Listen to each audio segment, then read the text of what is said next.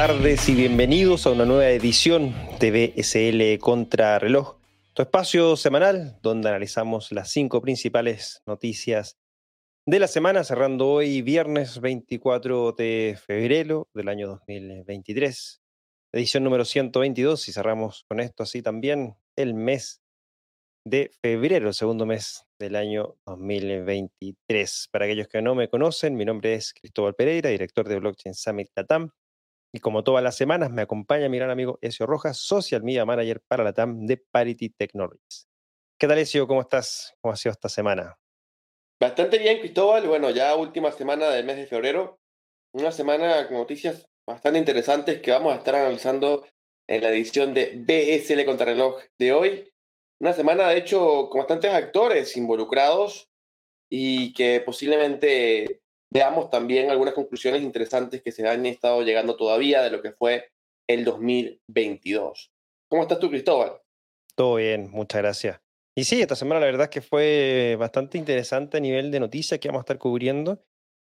Eh, podríamos catalogarla como bien em, eh, corporativa las noticias, si queremos ponerle un título. La verdad es que noticias del mundo Web 2 bien interesante integrándose hacia Web 3, eh, que vamos a estar cubriendo el eh, día de hoy en esta edición número 122. Antes de partir, rápidamente revisamos cuánto se están cotizando las principales criptomonedas del mercado. Bitcoin en 23.117 dólares, Ether en 1.593 dólares, BNB en 300 dólares, XRP en 37 centavos de dólar y ADA en 36 centavos de dólar.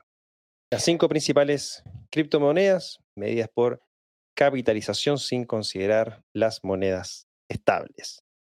Como bien estábamos comentando, ¿cierto? Esta edición va a estar eh, muy interesante con las noticias que hemos seleccionado para poder llevarlo adelante, pero antes, como y, como siempre lo hacemos, un pequeño recap de las noticias más relevantes que cubrimos en la última edición.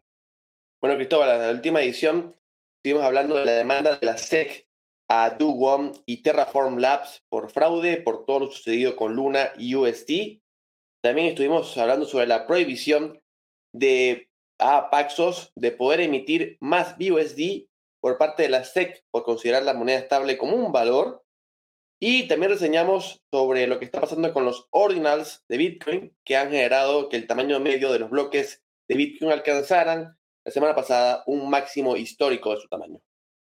Muy interesante las noticias que revisamos y cubrimos en la última edición. Antes de partir en esta nueva edición, recordarles que, que nos estás viendo por nuestro canal de YouTube, puedes eh, ver en la descripción de este programa eh, los, los, enlaces a las cinco noticias que vamos a estar analizando, así como también los enlaces a las plataformas de Cointelegraph en español y también de Blockchain Summit Latam. Atentos también que la próxima semana estaremos haciendo anuncios muy relevantes sobre lo que va a ser la séptima edición de Blockchain Summit Latam en este año 2023, así que invitados a, que nos sigan, obviamente en nuestras redes sociales también. Em, también tenemos eh, este espacio en formato podcast, pues estamos poniendo al día, sabemos que estamos un poco atrasados con los podcasts, pero ya tendremos todos los episodios al día. Eh, pero bueno, tenemos ahí también Spotify y Apple Podcasts eh, disponible en podcast. Si estás escuchando en ese formato ya, puedes catalogarnos con cinco estrellas para que así más personas puedan escuchar este contenido. Y bueno, aprovechando que estás también en, YouTube, si nos estás viendo por ahí, su like y suscripción nunca está de más para que así también más personas puedan ver lo que estamos haciendo. Dicho eso, entonces ya estamos listos y dispuestos, mi gran amigo Ezio, a iniciar esta nueva edición de BSL contra reloj. Y como les habíamos eh, anunciado previamente, la verdad es que esta edición está bastante interesante desde el punto de vista corporativo, empresarial. Y vamos a partir con la primera noticia, y es que Google Cloud se asocia con Tesos para desarrollar tecnología Web 3.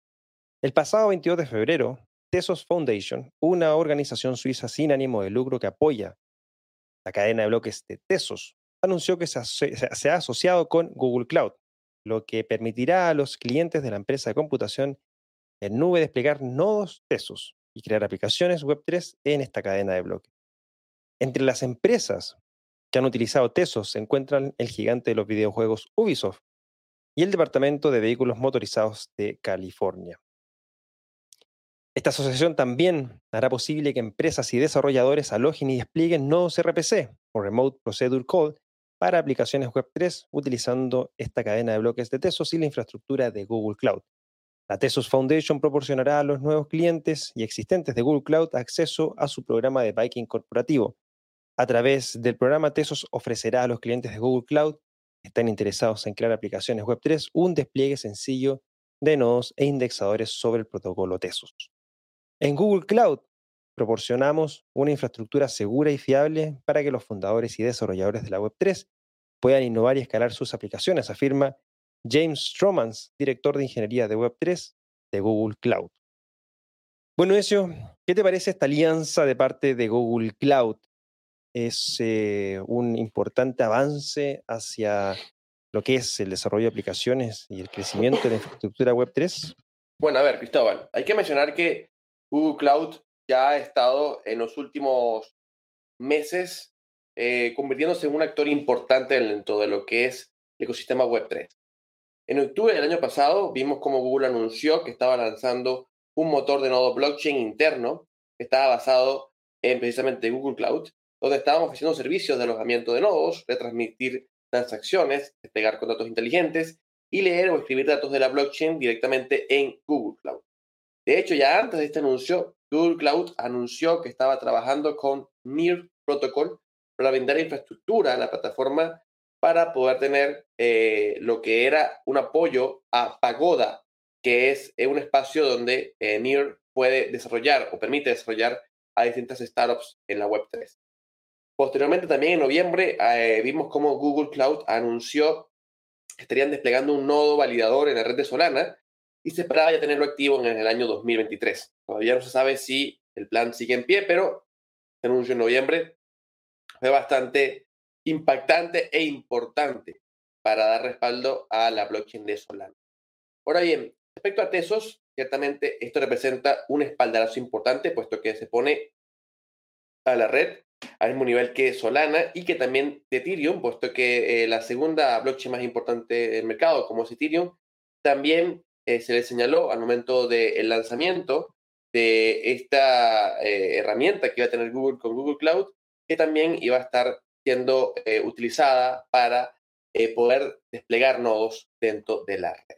Así que justamente se pone a Tesos dentro de este mismo nivel de Ethereum y Solana y que ya tenemos a esta importante compañía como Google, con su subsidiaria, con Google Cloud, dando servicios para esta blockchain.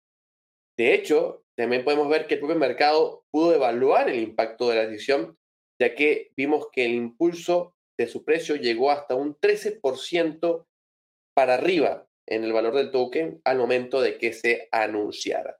Así que, todo lo personal, creo que, si me preguntas, creo que hay bastante interés de parte de los inversores.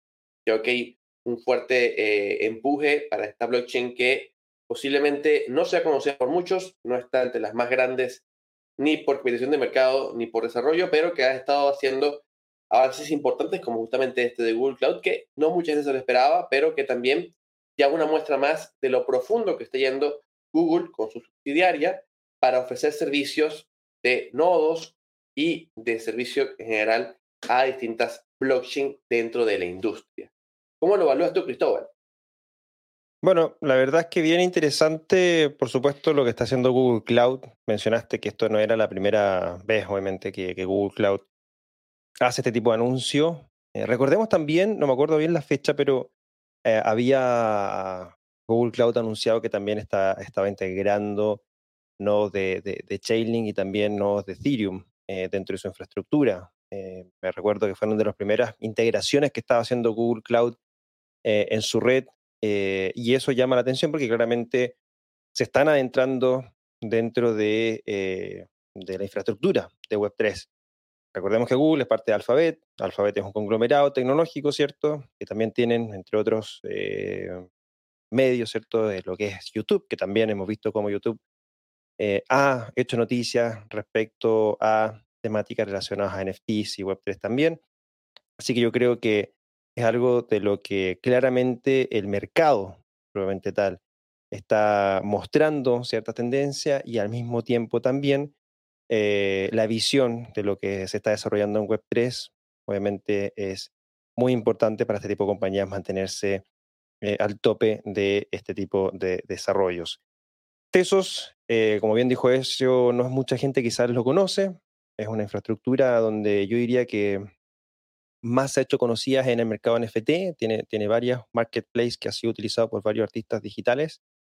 Actualmente está dentro en el ranking 48 de CoinMarketCap, se transa eso de un dólar y 25 centavos su, eh, su token nativo. Así que bien interesante, por supuesto, y parte un poco de lo que son las distintas opciones de infraestructura que tenemos en esta tecnología. Entonces y seguimos con la siguiente noticia, mi estimado Besio. Bueno, Cristóbal, seguimos con una noticia que sacudió de una forma u otra esta semana en la industria y es que Coinbase lanza su propia red de capa 2 para crear aplicaciones descentralizadas. El 23 de febrero, la exchange de criptomonedas Coinbase anunció el lanzamiento de Base o Base, una red de Ethereum de capa 2, y la empresa afirmó que esta nueva red ofrecerá un entorno de bajo coste, seguro y fácil de desarrollar para crear aplicaciones descentralizadas en la blockchain. Según Coinbase, Base está diseñada para ser un puente para los usuarios en la criptoeconomía, teniendo acceso a otros ecosistemas L1 como Solana y haciéndolo interoperable con otras cadenas. También proporcionará acceso a los productos y usuarios y herramientas de Coinbase, así como fáciles rampas de entrada fiat y potentes herramientas de adquisición. La empresa no tiene previsto emitir un nuevo token de red. Base se construirá sobre el OP Stack utilizado por Optimis. Comenzará muy centralizada, aunque Coinbase ha publicado un plan detallado sobre cómo descentralizará la red con el tiempo. En el anuncio de su blog, Coinbase dijo que Base será totalmente de código abierto y de libre acceso. La compañía dijo que se está uniendo al equipo de desarrollo del núcleo Stack para asegurar que sea un bien público disponible para todos. Según el anuncio, Coinbase continuará integrándose como un exchange con otras redes y Base en sí será un puente, no una isla. Coinbase pretende que Base sea una red fácil de usar para que sus clientes se familiaricen con el uso de las criptomonedas pero Coinbase animará a los usuarios a empezar en Base, pero ir a todas partes. Bueno, Cristóbal, ¿qué crees que puede estar impulsando esta decisión de Coinbase con crear Base? Bueno, eso, em, podríamos definir esto de una manera bien, tratar de explicar esto de una manera bien em, empresarial, yo diría. O sea, Coinbase, recordemos, el segundo exchange más grande en, volumen de mercado a nivel global, se transa la bolsa eh, norteamericana, ¿cierto? Eh, bien regulada, por supuesto también. Y atendiendo un poco a lo que se ha venido dando también entre los principales exchanges de criptomonedas en desarrollo de su propia infraestructura. El caso de Binance, que tiene BNB Chain, OKX, que tiene OKX Exchange, Huobi, Huobi Chain, Gate, también todas estas principales eh, exchange tienen también sus propias, sus propias redes, KuCoin también, etc. Ahora bien, creo que hay un tema bien interesante acá eh, y que yo diría que lo comparo también con lo que ha dicho Binance, ¿cierto? Todos quieren llegar a este billón de usuarios eh, en Web3, ¿no? O sea, cuando nace BNB Chain y empieza todo el desarrollo de la infraestructura, más la evolución de Binance, y terminan por eh, mostrar un plan de trabajo del lado de Binance de llegar a este next billion user en Web3, eh, todos quieren alcanzar eso. Obviamente Coinbase no, no, quiere dejarse, no quiere estar de lado. Eh, Jesse Pollack, quien es líder de, Base y jefe de protocolos de Coinbase, lo dejó bien claro en una entrevista que le hicieron en, en el medio de TechCrunch. Dice, nuestro objetivo es lograr la fase 4 del plan maestro de Coinbase, para atraer a mil millones de usuarios a la economía criptográfica. Bueno, un poco lo mismo lo que había anunciado Binance hace, yo diría, un año atrás, un poco más de un año. El objetivo de Base, principalmente, es que sea fácil para los desarrolladores construir aplicaciones descentralizadas y para que los usuarios, obviamente, puedan acceder a estas aplicaciones descentralizadas a través de los productos de Coinbase. Es decir, Coinbase buscaría armar una especie de marketplace de aplicaciones construidas sobre Base que sean de simple y fácil acceso Em, a sus usuarios. Coinbase también tiene la Coinbase Wallet, similar a lo que tiene Binance, que tiene Trust Wallet también dentro de su ecosistema. O sea, estamos viendo un poco eh, réplica, si queremos decirlo de cierta manera, quizás con una estrategia diferente, pero al fin y al cabo productos muy similares. Por el lado de Coinbase, ¿cierto? Eh, y siguiendo quizá un poco la tendencia que ha venido haciendo Binance los últimos años. Sin embargo, varias empresas del, del ecosistema cripto, plataformas y mercados se han mostrado también interesados en ser parte o montarse sobre esta infraestructura de Base. Por ejemplo, Block Diamond, Chainlink, Etherscan, QuickNote, Aave, eh, Rainbow Wallet, The Graph, Wormhole, entre muchas otras aplicaciones. Lo interesante de Base es que se construye sobre Optimism y eso hace que tenga eh, tarifas bastante accesibles, en el rango entre 10 a 50 centavos de dólar, con planes inclusivos de, inclusive, perdón, de llegar hasta transacciones de cerca de un centavo de dólar durante el próximo año. Actualmente, esta red, esta infraestructura ha sido lanzada en su fase de testnet y todavía no hay claridad de cuándo van a sacar su mainnet, pero se estima que sea dentro de eh, este año. También Base está lanzando un fondo de ecosistemas en asociación con Coinbase Ventures para realizar principalmente inversiones previas en eh, construcciones, obviamente en proyectos que se desarrollan sobre Base para ampliar este marketplace que había mencionado anteriormente. Pollack mencionó de que no, que no quieren centrarse solo en herramientas financieras, NFTs o juegos, quieren que sean bienvenidos para todos. Dicho eso, y como lo mencioné también anteriormente, veo ciertos grados de similitud en lo que está construyendo Coinbase, en lo que ya tiene, por ejemplo, un gigante como Binance, con su propia red de cadena de bloques, con su billetera, con su ecosistema de innovación, con sus eh, startups también relacionadas. Ahora bien, creo que lo hace de una manera diferente Coinbase al desarrollar una infraestructura de Layer 2, principalmente porque sabemos que es muy complejo desarrollar infraestructuras blockchain desde cero. Significa eh, hacer correr eh, nodos, hacer correr mineros, ampliar esa infraestructura, montarse sobre algo que ya está obviamente construido, tiene cierto grado ya de, de, eficiencia, cierto y camino recorrido, sin ni siquiera tener un token asociado. Base nace sin tener una criptomoneda asociada a su propia infraestructura. También eso es algo muy, muy interesante. Nace centralizada, ellos mismos lo dicen, pero con el plan también de que se vaya descentralizando en el largo plazo. Algo similar a lo que había anunciado Binance en un principio cuando Nacieron con 21 nuevos validadores de su red BNB, ahora creo que están 27 y el objetivo también es que a largo plazo esto siga aumentando. Dicho eso, creo que son nuevas infraestructuras, nuevas formas obviamente de interconectar redes. Sabemos de que la próxima gran carrera, por así decirlo, va a ser entre la interconexión de las redes, escalabilidad y obviamente una infraestructura donde todos nosotros podamos hacer uso de ella sin necesidad de saber que nos estamos conectando o desconectando de una red y sin tener que conectar y conectarnos con otras billeteras. Y creo que eso es lo que está enfocándose al menos Coinbase con esta infraestructura y creo que em, desde ese punto de vista eso hay, hay, mucha innovación todavía por eh, implementar. ¿Cómo lo estás viendo tú, Ezio? Bueno, Cristóbal, para mí, eh, debo decir que es interesante el momento en el que está haciendo esto Coinbase, porque lo está haciendo en medio de una lucha con todos los reguladores americanos por las figuras centralizadas que existen dentro de los Estados Unidos, ¿no? Y que veamos justamente a Coinbase apostar por un producto descentralizado en este momento llama la atención, justamente en medio de la lucha que tiene eh, Paxos con BUSD, justamente la lucha que tiene eh, propio Kraken por el staking as a service, que ya justamente Coinbase anunció que iba a estar luchando por el staking dentro de los Estados Unidos. Y todo esto llama poderosamente la atención que en medio de ese ecosistema, en medio de ese momento, mejor dicho, lancen Base y este producto descentralizado. Que de hecho podríamos catalogar como el primer producto descentralizado de un exchange estadounidense. Porque el resto de todos los actores estadounidenses no tienen ningún producto descentralizado. O al menos que se forme o que tenga una visión descentralizada.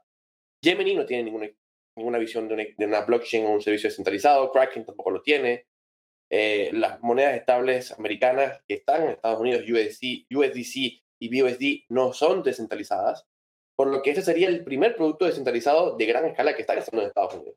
Llama la atención que sea justamente en medio de un momento donde los reguladores están poniendo tanta atención en todos los productos que están saliendo justamente de los Estados Unidos. Entonces, un momento interesante y bueno, veremos qué pasa en el futuro con este protocolo de Base. Seguimos con la próxima noticia y es que durante el 2022 el cibercrimen causó pérdidas por 3 mil millones de dólares. Durante ese año los hackeos y exploits de criptomonedas causaron pérdidas, como mencioné, de 3 mil millones de dólares, la mayor cantidad desde el año 2013. El 47% de estos fondos fueron robados utilizando una amplia gama de métodos de crímenes cibernéticos y explotación. Esto incluye eludir los procesos de verificación, manipulación de mercado, el saqueo masivo, el aprovechamiento de, errores o eh, lagunas en los contratos inteligentes. Los ciberdelincuentes informáticos se apoyaron en estos métodos diversos y poco convencionales para algunos de los mayores robos del año 2022. Wormhole Hack en febrero del 2022, 326 millones de dólares.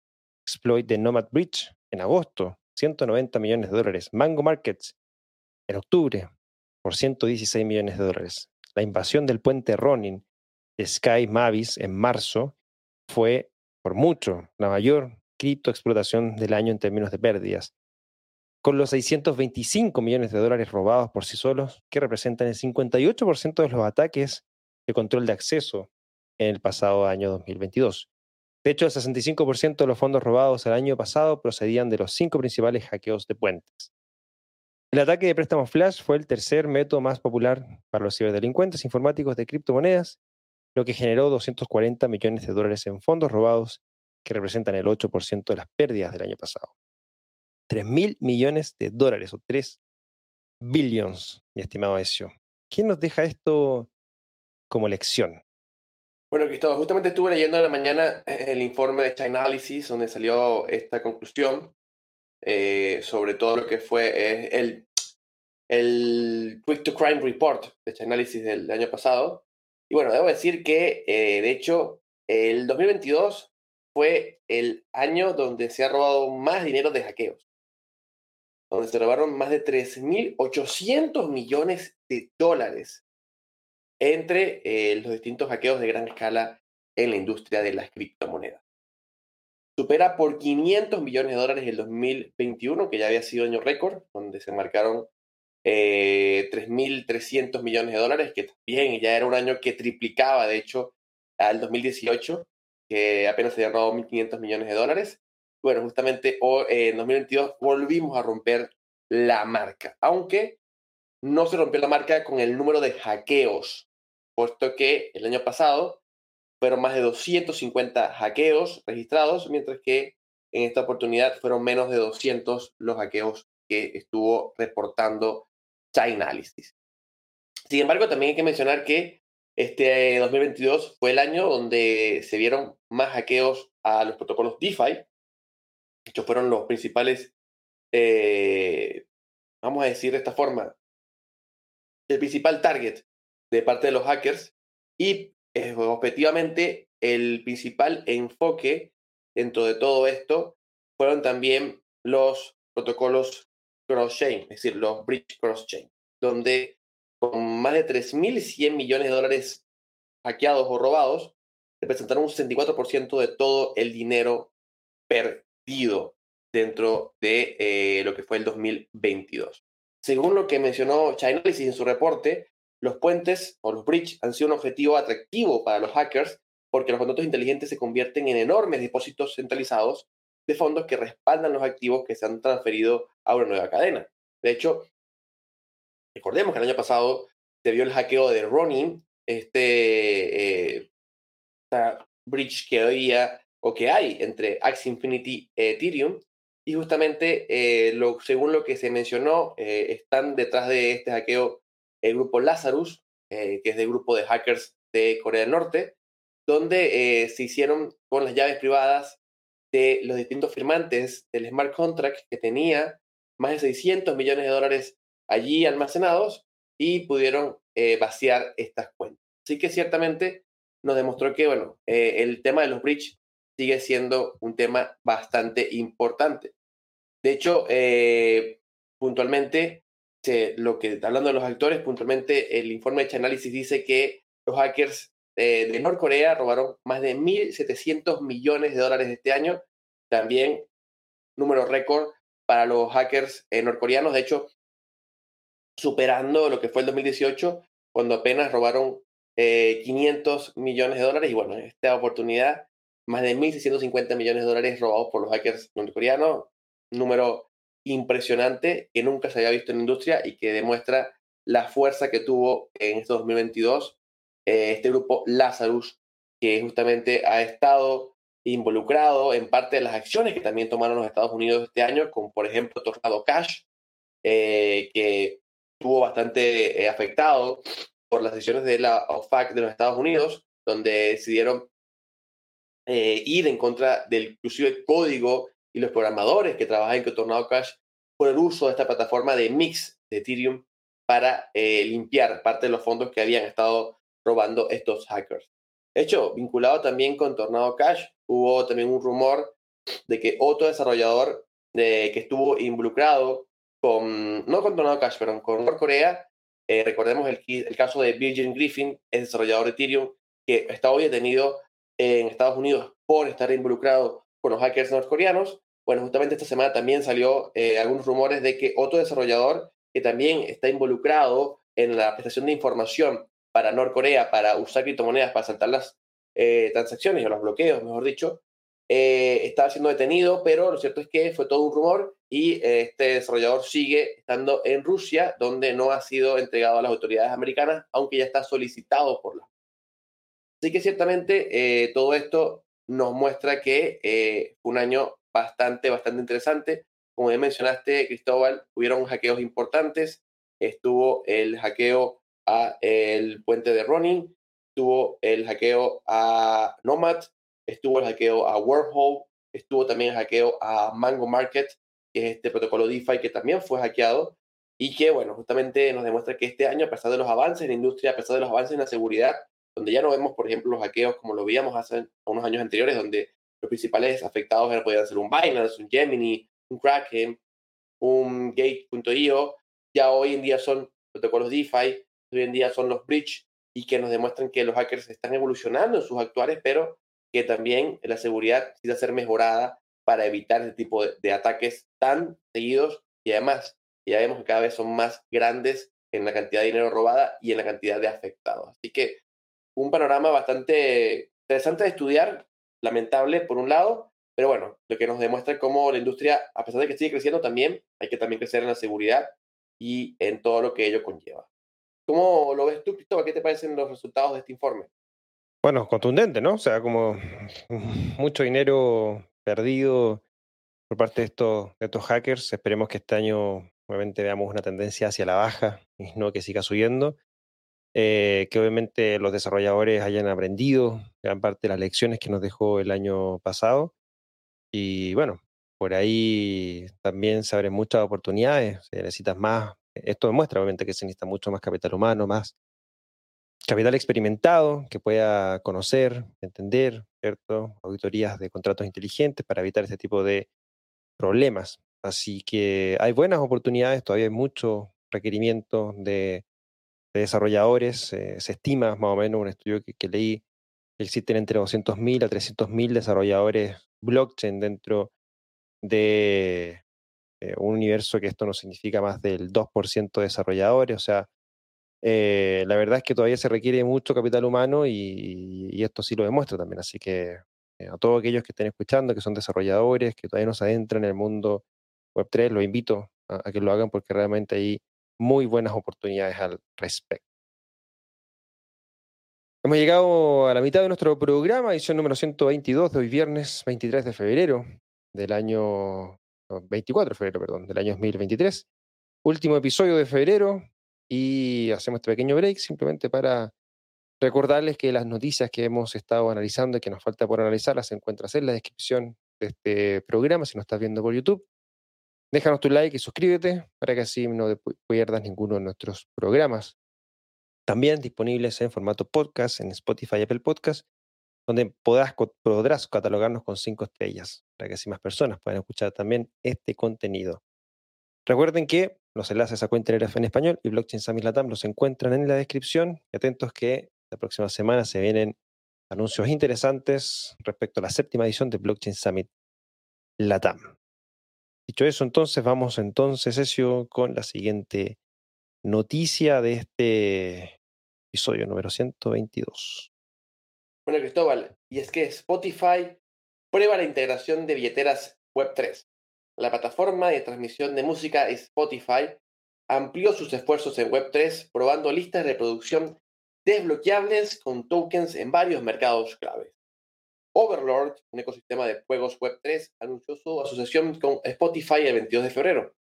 Y es que ya se puede acceder a la lista de reproducciones de Overlord seleccionadas por la comunidad a través de las billeteras Web3 de aquellos que posean los tokens no fungibles de Crips en Spotify.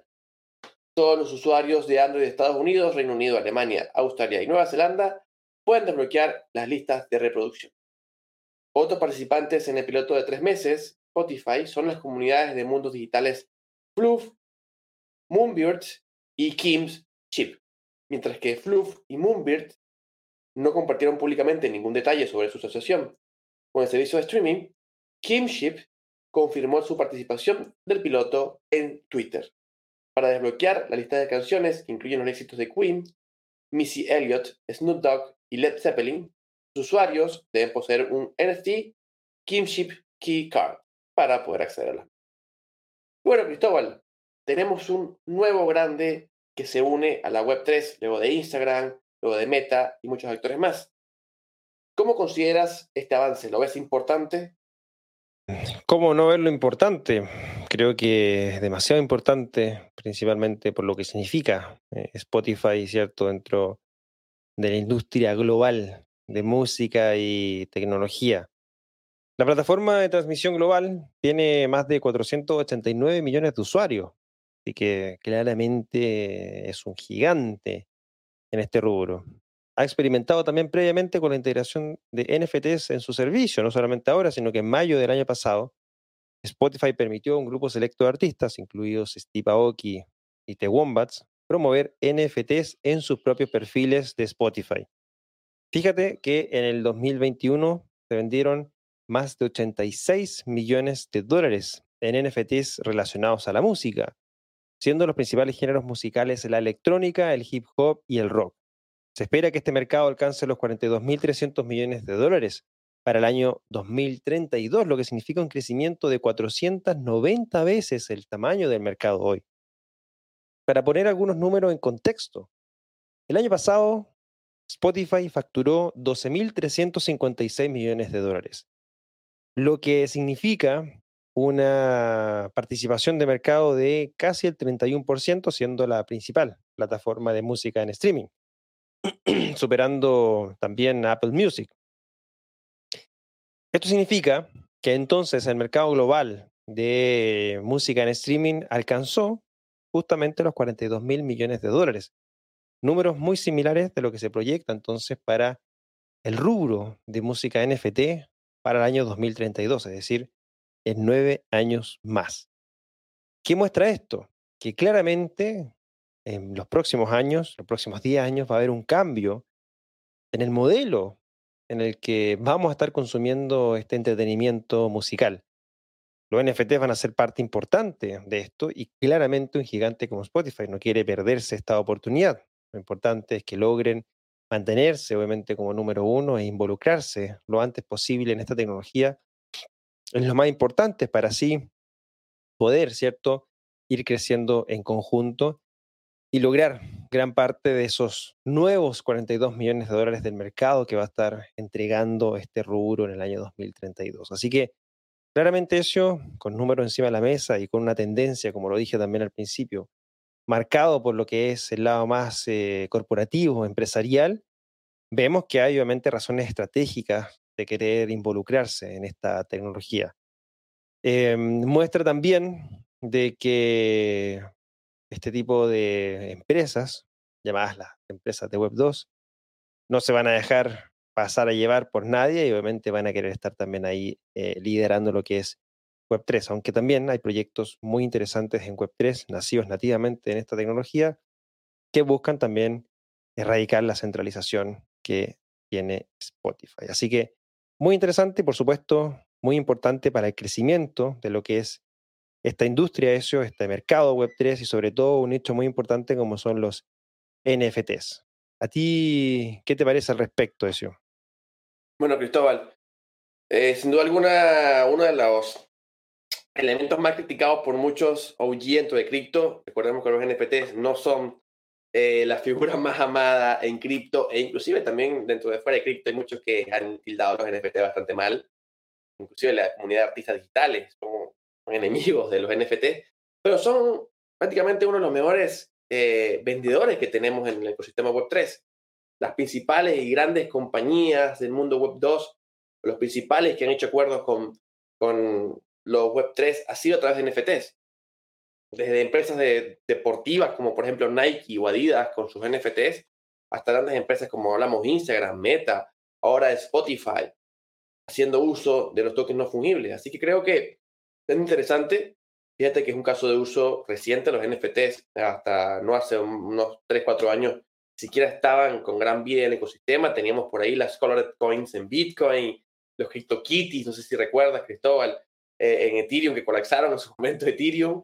Bueno, hoy en día ya tenemos un, avance mucho más grande y que de hecho demuestra lo maleable que es el ecosistema Web3 y lo que puede también crear y las alianzas que se pueden crear con la Web2 de aquí a futuro. Bastante entusiasmado me deja por esta edición y bueno, esperemos que, podamos ver más alianzas de aquí en adelante. Y bueno, hablando de alianzas también, lo que va a mostrar a continuación tiende a cerrar también todo este eh, episodio relacionado a, temas bien, bien empresariales. Como dijimos, Mastercard permitirá pagos con criptomonedas en Web3 a través de liquidaciones en USDC.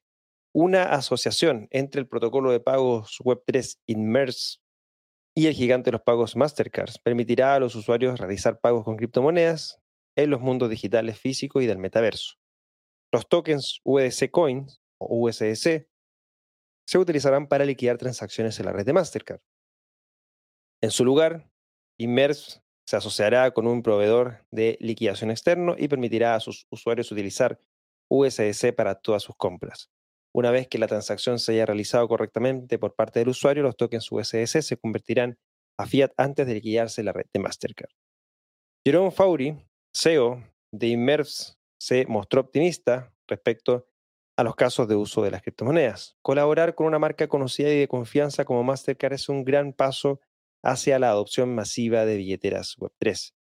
Además, las billeteras Web3 y los protocolos de finanzas descentralizadas pueden integrarse en las API y los contratos inteligentes de Imiverse y para poder realizar transacciones de cualquier lugar donde se acepte Mastercard.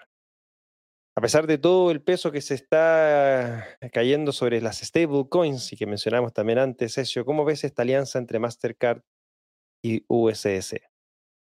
A ver, Cristóbal, debo decir algo muy honestamente. Hay que ver esto desde un punto de vista estratégico. Fíjate que en el mismo momento que Paxos, otra empresa estadounidense con licencia en los Estados Unidos para poder emitir moneda estable, se le hace todo el peso de la ley para que deje de emitir de forma inmediata su moneda estable, que también está respaldada uno a uno con el dólar, que de hecho tiene más peso que muchas otras monedas en todo el ecosistema, en ese mismo momento vemos como uno de los grandes actores de los medios de pago, como Mastercard, hace una alianza o va a usar USDC, la moneda estable o la otra moneda estable emitida dentro de los Estados Unidos, emitida específicamente por Circle, otra empresa también estadounidense. No creo que sean coincidencias. Y de hecho, recordemos que Mastercard y Visa debido a aquel encuentronazo que hubo por Libra por allá por el 2019, llegaron a recibir de forma directa de parte de reguladores y de congresistas estadounidenses cartas de desistimiento para que salieran del programa de Libra de, los estados, de, Facebook. Por lo que no creo que Mastercard esté actuando en este momento en contra o espaldas de reguladores y de congresistas. ¿Por qué digo todo esto? Puesto que para mí en este momento todo esto forma parte de un gran plano o una gran visión de Estados Unidos con su plan de una Central Bank Digital Currency. ¿Por qué tiene que ver monedas estables con Central Bank Digital Currency? Creo yo que Estados Unidos no va a emitir de forma pública, de parte de un órgano gubernamental, una CBDC propia. Creo que los Estados Unidos lo que van a hacer de aquí en adelante es regular una de las monedas estables del mercado, que por lo que estamos viendo va a ser USDC y la van a regular de una forma donde la tengan tan controlada y tan bajo control, pero bajo las manos de, lo que es la industria privada, como es Circo, para que esa sea la moneda digital de los Estados Unidos, sea el dólar digital que tantos están hablando. Esto justamente a mí personalmente me vino la idea a la, cabeza cuando vi esta guerra eh, donde vimos justamente a Paxos afectado eh, y el, orden de cese, de cesamiento, mejor dicho, con BUSD y ahora estamos viendo que en ese mismo eh, momento, prácticamente una semana después, vemos cómo Mastercard se le da este espaldarazo para liquidar con USDC, que es un gran avance para las monedas. Estamos hablando de que la mayor red de pagos del mundo, cerca es más grande que Visa, va a utilizar liquidaciones en USDC, en moneda estable. Impresionante si lo evaluamos en base al alcance que puede tener esto para la moneda estable que ahora está llamada a ser la moneda estable centralizada. Si queremos tildar a, Tether tal vez de, un poco más salvaje, eh, y la moneda estable descentralizada que compite por no tener tanta regulación de Tether USDC, que justamente está llamada a dominar el mercado por ser está, eh, centralizada y regulada por los Estados Unidos, como Entonces, creo yo que esto, a menos una opinión muy personal, es un fuerte espaldarazo de parte de los reguladores, de los congresistas, de los importantes actores financieros de los Estados Unidos para USDC. Creo, que puede ser totalmente equivocado, una opinión, como digo, muy personal, que USDC está llamada a ser ese dólar digital de los Estados Unidos. Muchas veces estamos esperando, bueno, que salga la FedCoin, salga la Federal Reserve a decir, vamos a emitir una moneda estable, pero creo que eso va a estar muy lejos de la realidad. Creo que en realidad ya estamos viendo el dólar digital entre nosotros, que son estas, justamente esas monedas estables, pero eh, al hecho de no estar reguladas, los funcionarios, los reguladores estadounidenses van a poner un poco de empeño para tener con esta moneda estable, con USDC, el control, la posibilidad de supervisión, la posibilidad de tener vigilancia sobre esta moneda estable para que sea esta la que vaya frente al mercado. Y de hecho, fíjate que ya hemos visto a lo largo de estos últimos meses bastantes avances al respecto. Las limitaciones a tornado cash, el hecho de poner una medida tan fuerte, tan radical con Paxos, con BSDC, porque no fue un tema de, bueno, vamos a ver, no, fue un tema de que directamente de la noche a la mañana le dijeron, no puedes emitir más BUSD, no importa que estés, no importa que estés respaldado, no importa que estés regulado con licencia de Nueva York, no puedes emitir más. Fue un duro golpe para también demostrar el poder que pueden tener y la forma en que pueden regular las monedas estables. Entonces, creo que esto va a ir de la mano. No me sorprendería que sigamos viendo en los próximos meses más integraciones importantes con USDC, a lo mejor la posibilidad de los bancos americanos usar USDC en sus operaciones o en sus respaldos, puesto que esto podría ayudar a justamente esa visión de USDC como el dólar digital, la moneda estable americana regulada para el mundo entero. ¿Cómo lo ves tú, Cristóbal? ¿Qué te parece este avance de USDC y esta alianza con Mastercard? Bueno, nada, estoy de acuerdo con lo que mencionaste eh, al principio. Recordemos que también USDC como que levantó varias veces como la luz de alerta en contra de BUSD, son rivales, obviamente, y, y claro, bueno, yo creo que el regulador y, todos aquellos que estén eh, interesados e involucrados en esto van a querer proteger eh, esa moneda digital USDC que está creada y basada en Estados Unidos y que pertenece obviamente a capital estadounidense más que a otro tipo de monedas como lo fue o lo es todavía BUSD, desarrollada por Binance, aunque haya sido emitida y, respaldada por una empresa eh, norteamericana, viene de Binance, que sabemos que nuevamente muchos reguladores en el mundo lo están persiguiendo por, diversos motivos. Em, así que nada, creo que interesante la alianza. Em, bueno, recordemos que no es la primera que hace USDC, también el año pasado habían anunciado alguna alianza muy similar em, el exchange crypto.com con eh, Visa, ¿cierto? Para hacer liquidaciones de pagos de la tarjeta de crédito de, eh, de crypto.com, que es emitida por Visa, también con USDC. Eh, sin embargo, al parecer esto ya es más concreto lo de Mastercard. así que estas integraciones gigantes de medios de pago como Mastercard y Visa, ya sabemos hace mucho rato trabajando con monedas estables, va a seguir siendo un poco la tendencia de, lo que vamos a estar viendo. Sé que interesante y bueno, vamos a ver qué termina pasando eh, estos próximos eh, años, ¿cierto? Cuando ya esto quede realmente integrado al 100% y en base a eso podamos ver eh, ya un mercado de activos digitales rápidamente desarrollado. Así que muy interesante y bueno, vamos a ver, como dije anteriormente, qué es lo que termina pasando en, en este mercado. Hemos llegado al final de nuestro programa, así que desde ya muy agradecido a todos que nos eh, han acompañado el día de hoy y también eh, recordarles rápidamente cuáles han sido los titulares que vimos eh, el día de hoy.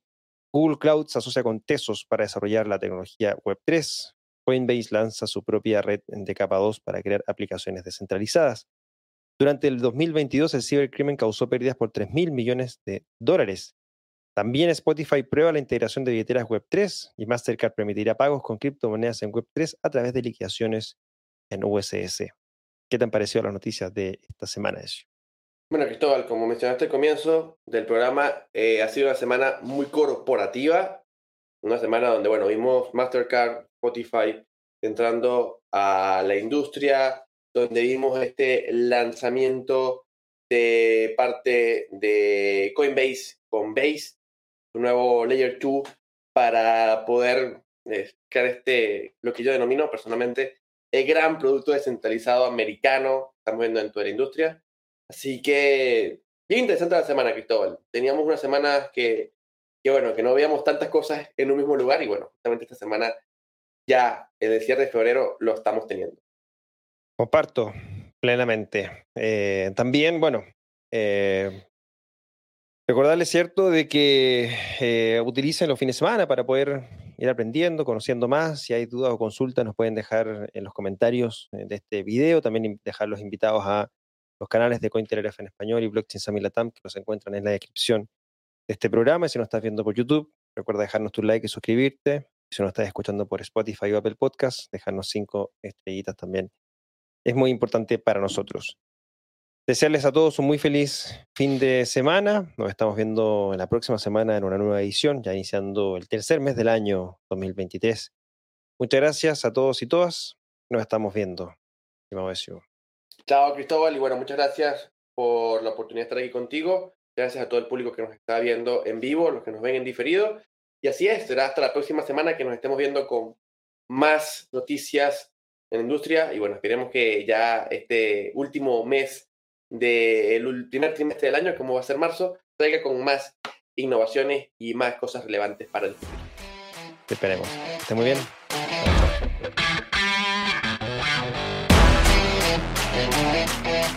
BSL Contrarreloj es una traducción de Latam Tech en conjunto con Cointelegraph en español. Las opiniones vertidas en este programa son de exclusiva responsabilidad de quienes las emiten y no representan necesariamente el pensamiento ni de la Tamtec ni de Cointelegraph.